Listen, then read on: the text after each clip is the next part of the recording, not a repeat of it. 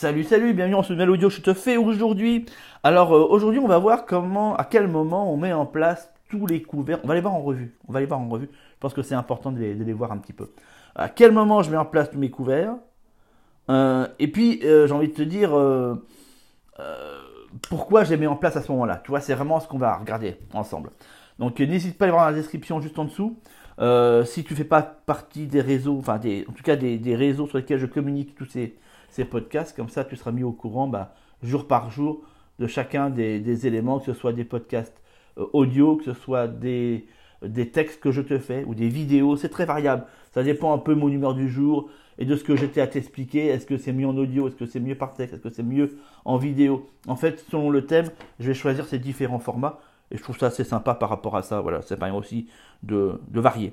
Euh, les couverts ont euh, une utilité, euh, je te dire indispensable, dans la, pratique potagère. La toute première chose, c'est ça te permet, peu importe le temps, de pouvoir avoir une production.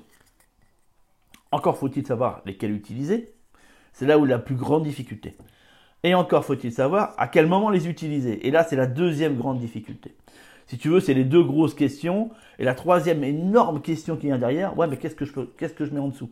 Quelles sont les variétés que je mets en dessous? Tu vois, ce sont ces trois questions-là qui font que très majoritairement, il est rare que je vois des jardiniers utiliser ça correctement. Et en tout cas, avec la bonne, euh, les bons outils, tu vois, les bons outils au bon moment avec, la, avec ce qu'ils font en dessous. Souvent, il y a des erreurs qui sont faites et c'est ça que j'aimerais euh, voir avec toi afin que bah, tu passes au travers de ces erreurs-là, qui, euh, tu sais, euh, en, jardinage, une, bête erreur te fout en l'air toute une saison.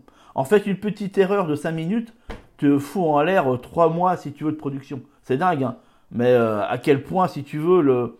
ça met un peu la pression d'ailleurs aussi, hein. on, va être d'accord là-dessus. Hein.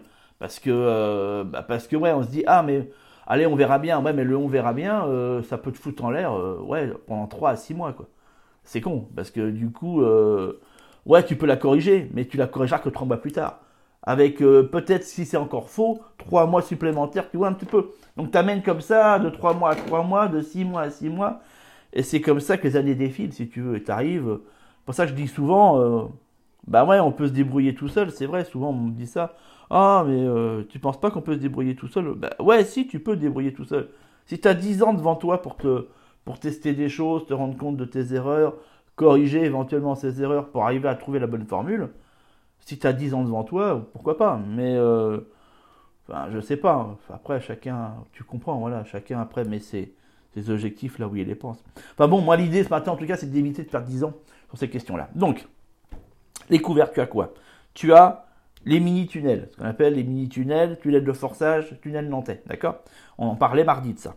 Euh, il, y a deux, il, y a deux, systèmes différents, tu as les tunnels voile, euh, voile de forçage qu'on place dessus, ou euh, tunnels ou bâches plastiques, d'accord? Les bâches plastiques, tu as les pleines et les, et les, et les perforés. tu as aussi même des micros perforés. voilà un petit peu ça. J'en ai parlé mardi, j'ai fait un audio là-dessus. Si tu es abonné à tous mes systèmes, bah, tu as dû recevoir inévitablement la notification sur ce, sur cet élément-là, donc je t'invite à aller réécouter celui de mardi, je vais pas refaire une redite là-dessus. Euh, ensuite, tu as les voiles de forçage. Alors les voiles de forçage, eux, c'est des choses, il n'y a pas besoin d'arceau, on les met à même le sol, on les tend sur le sol.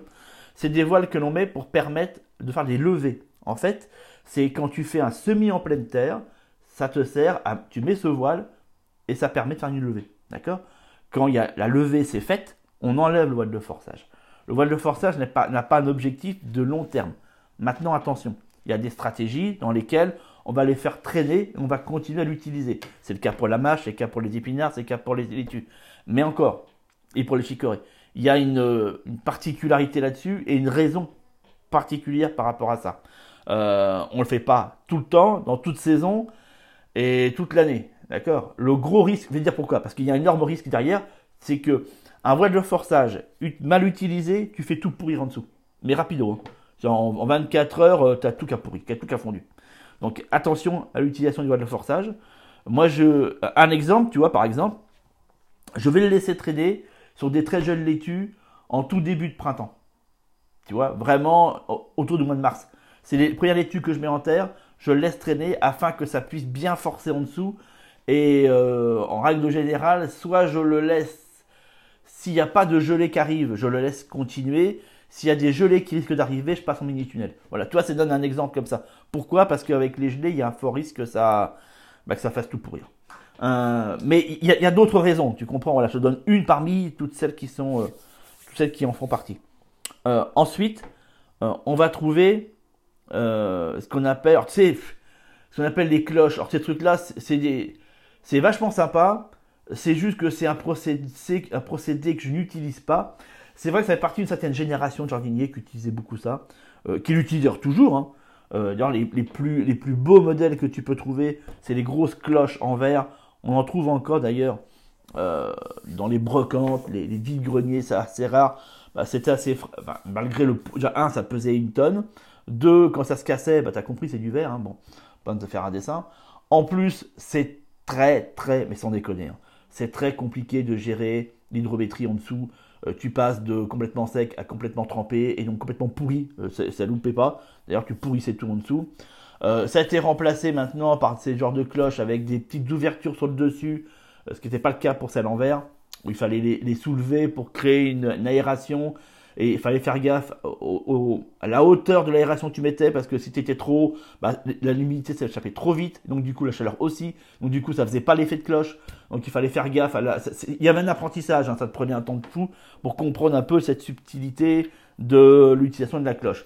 Bon, t'en avais pour 3-4 ans avant d'avoir pigé comment, voilà, à dompter la bête, comme on dit.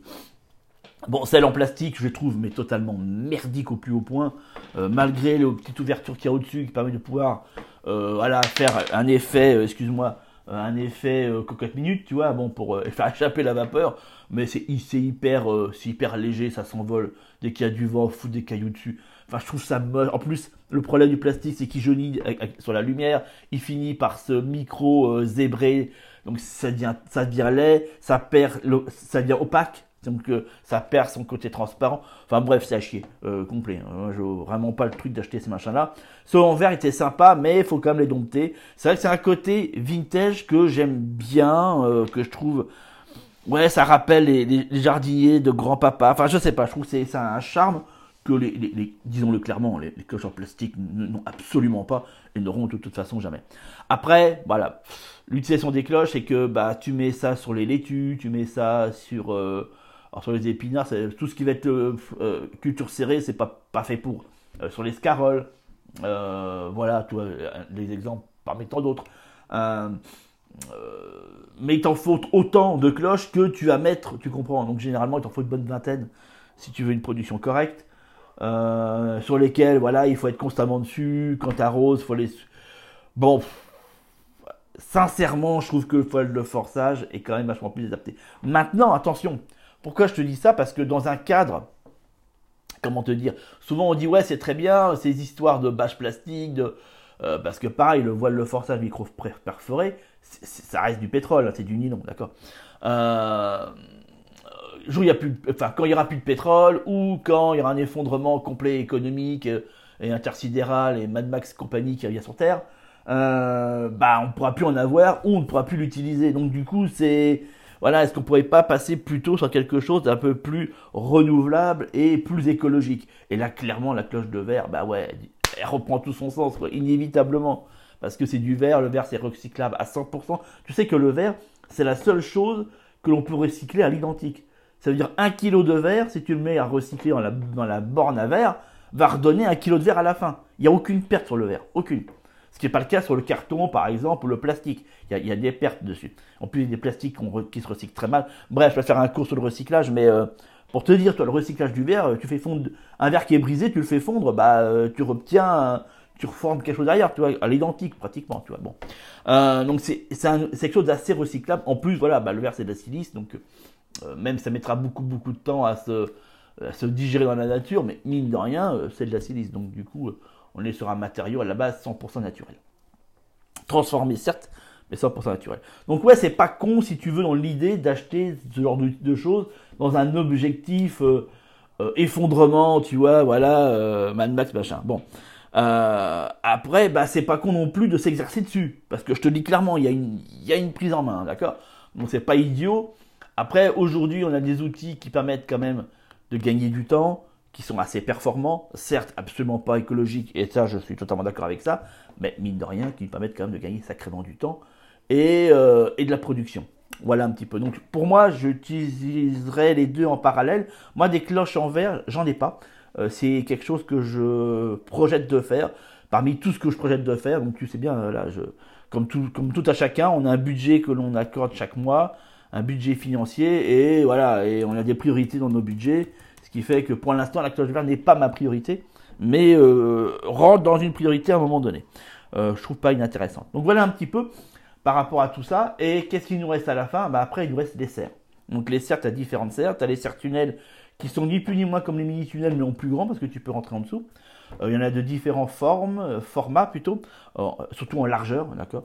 Ça va dépendre du nombre de personnes dans laquelle tu as ta famille, quel est ton, ton degré, je dirais, de perfectionnement dans, le, dans, le, dans la technique de jardinage et, et, et maraîchère euh, toutes tes envies, toutes tes exigences, etc., etc., etc. En général, euh, voilà, euh, les tunnels maraîchers, les tunnels maraîchers sont très bien, je trouve. Après, tu as des serres, comme on l'entend, serres potagères, encore une fois dans le même état d'esprit que ma petite euh, cloche en verre, qui sont des serres en verre. Avant, on faisait, on faisait l'armature en fer forgé et on mettait et le verre était installé dessus. Aujourd'hui, c'est une structure euh, non plus en fer, mais en aluminium. Bon, que je trouve un peu plus pourri concrètement parce que euh, bah ouais, ça bouge énormément, ça se. Euh, enfin bon, voilà, dans le temps, la durabilité, je la trouve pas si top que ça. L'aluminium en plus a, une un degré de comment t'expliquer d'élongation qui est moins performant que le métal, je trouve. Enfin, pour moi.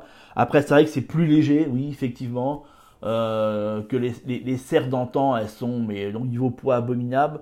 Maintenant, voilà, c'est des serres qui ont, pour certaines, plus de 100 ans et qui sont toujours debout. Je ne mettrai pas le même pari sur les serres en aluminium, hein, clairement. Je pense que je serais curieux de voir au bout de 20 ans qu'est-ce qu'elle donne. Et à mon avis, euh, t'as l'eau qui rentre à l'intérieur, t'as des trucs comme ça, parce que ça, bouge beaucoup, quoi. Euh, après, le prix est là aussi, c'est super beau, des serres en, verre. Euh, le prix est la conséquence de la beauté. Mine de rien, c'est vrai que c'est très durable euh, parce que le verre, tant que ça se casse pas, bah es certain que ça dure. Euh, dès que tu veux passer sur des dimensions assez à l'aise, je parle des dimensions au-delà de 3 mètres, bah la douille est quand même pas mal. Faut, c'est un investissement limite. Hein, c'est ouais, bon, tu dépasses les 5000 balles. Hein, t'as serres, as des serres de 10 mètres, 12 mètres de long en verre où ça commence vraiment bien à douiller. Alors là où ça reste raisonnable, c'est en dessous, voilà, jusqu'à 4 mètres, voilà. Et encore, euh, tout est relatif, ça sera de toute façon plus cher qu'un tunnel maraîcher. Après, tu as des serres dans le même état d'esprit, dans les mêmes formes que les serres en, verre, mais là pour le coup, c'est euh, ce qu'on appelle du euh, polycarbonate. En fait, c'est du plastique si tu préfères, c'est du plastique rigide. Je te les conseille pas, je trouve ça à chier, mais clairement, euh, pareil, parce que avec le temps et avec les UV, malgré le fait que c'est traité anti-UV, ça, devient opaque, ça, ça jaunit un peu sur la qualité que tu as mis, euh, selon, dis clairement, le, prix que tu as foutu aussi dans ces, serres. Tous les, euh, tous, les revêtements ne sont pas les mêmes, les mêmes qualités, les mêmes. Donc, enfin, je sais pas, j'aime pas, en fait. Si tu veux, j'aime pas. Voilà. Et ça reste quand même cher, je trouve, pour quelque chose dont la durabilité, à mon sens, est et bof bof, même si, il faut comme ça l'avouer, ce type de serre n'est pas aussi fragile que celle avec des bâches plastiques, qui effectivement, bah, si, euh, tu vois, moi, il y, a des chats, euh, des fois les chats, ils passent, sur la serre, si tu veux, pour grimper sur le mur. Euh, j'ai des endroits où tu vois les, empreintes des griffes, hein, c'est abusé. Hein. Mais bon, c'est ainsi. c'est clair que la serre n'est pas adaptée par rapport au fait qu'il y, ait des chats, tu vois, ici. Mais bon, bref. Euh, c'est vrai qu'une serre en verre, il pourrait pas, il glisserait les couillons. Mais là, il s'agrippe, donc du coup, avec le temps, je sais que la serre, voilà, la bâche, elle finit par, par rendre là, mais je suis obligé de la changer, souvent à cause d'eux en plus. Hein.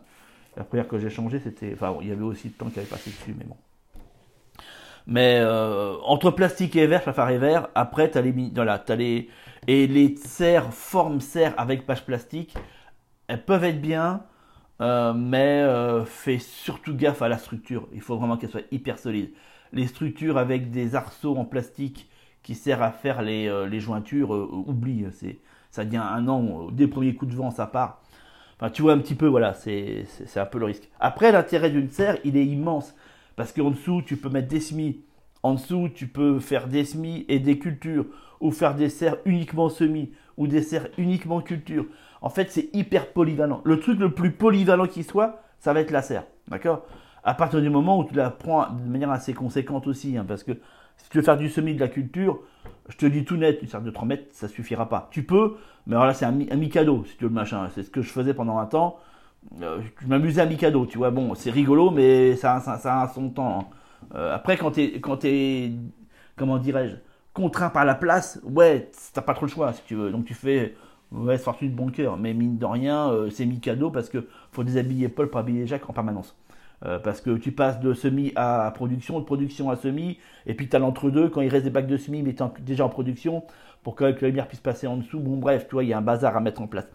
Tout ça, si tu veux, tous ces principes-là, toutes ces, combines, euh, tous ces systèmes, euh, toutes les petites galères aussi que je te, toi, que je t'énumérerai là. Je t'ai fait tout un programme qui parle de ça cette semaine, euh, autour de comment, à tous mes secrets en rapport avec les serres, les tunnels, les mini-tunnels, les châssis, on n'a pas parlé des châssis d'ailleurs, les voiles de forçage, tout ça, c'est un programme complet, unique. Il n'y en a pas d'autre qui existe. C'est le seul qui existe aujourd'hui en vidéo et qui te reprend l'intégralité de tous ces systèmes qui te permettent de devenir le boss, le crack, si tu veux, sur la, gestion et la production sur tous ces éléments de, bah, de forçage, en fait, qui permettent de pouvoir commencer le début du printemps et avancer avant, avant les premières gelées. Voilà, c'est vraiment ça. On l'utilise aussi en plein été. Il y a une autre utilisation. Tout ça, on le voit dans le programme. Mais tout ça est vu. C'est vraiment un programme complet. Tu peux garder ça en une matinée. L'après-midi, tu mets en place ce que tu as besoin de mettre en place. Au moins, tu vois clair tu remets les idées à leur place, prends des notes aussi, mais au moins tu as les, je dirais, les éléments tangibles, vérifiés, je dirais officiels, voilà, si on peut, me le permettre, voilà. Euh, puisque ça, c'est tout ce que j'ai appris pendant mes formations, pendant ma formation de maraîcher. Euh, donc, c'est des informations, tu vois, euh, c'est pas que de la, comment t'expliquer ça? C'est pas que que de l'expérience, si tu veux. C'est, c'est comment te dire? C'est une formation qui est basée enfin qui est proposé pour des personnes qui sont amateurs mais qui cherchent à produire de la, nourriture à l'année, mais sur une base euh, professionnelle, d'accord? Euh, que je l'ai réadapté pour un, potager amateur, mais ça reste la même chose. La stratégie de base est la même pour tous, que tu sois professionnel ou amateur, ça ne change rien, d'accord? Mais c'est juste pour te dire, voilà, c'est pas des trucs sortis du fond de, comme disait l'autre, de ma culotte. Il y, a une base technique et scientifique derrière. Je donne rendez-vous tout de suite derrière. Tu cliques, tu as un lien, tu vas voir dans la description. Euh, ça fait pouvoir avoir accès à ce programme. Il a une durée limitée dans le temps, donc euh, traîne pas trop pour le prendre. Et puis, on se donne rendez-vous tout de suite dans le module 1. Allez, ciao, ciao.